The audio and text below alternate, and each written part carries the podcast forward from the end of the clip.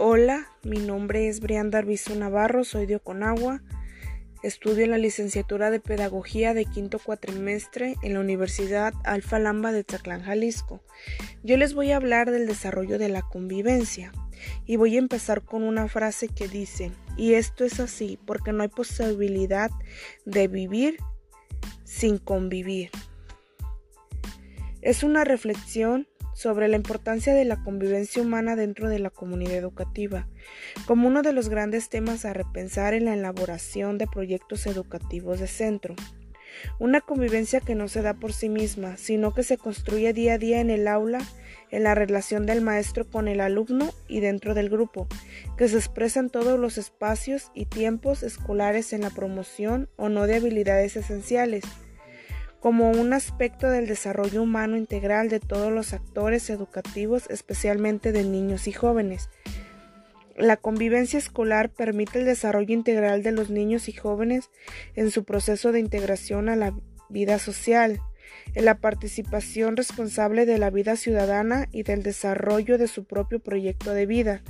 Abordar la convivencia en la escuela como parte de la información de los sujetos de enseñanza-aprendizaje, posibilitan el desarrollo de competencias personales y sociales para aprender a ser y a convivir junto, juntos, que se transfieren y generalizan entre otros contextos de educación y de desarrollo humano.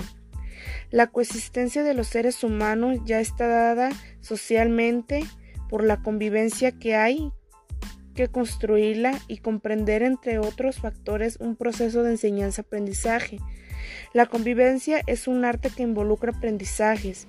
Para este mismo autor, la convivencia implica a dos o más personas que son diferentes en su relación, en la que siempre intervienen otros y que además está sujeta a cambios insensates. Exigen adaptarse a los demás y a la situación.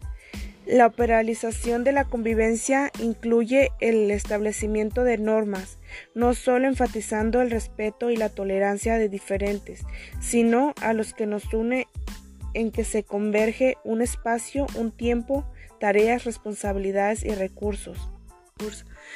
Para eso es importante tener en cuenta mucho la convivencia, ya que si no tenemos convivencia, pues no tenemos vida prácticamente, porque necesitas de tener amigos, convivir con la familia, con la sociedad, con toda la gente que te rodea.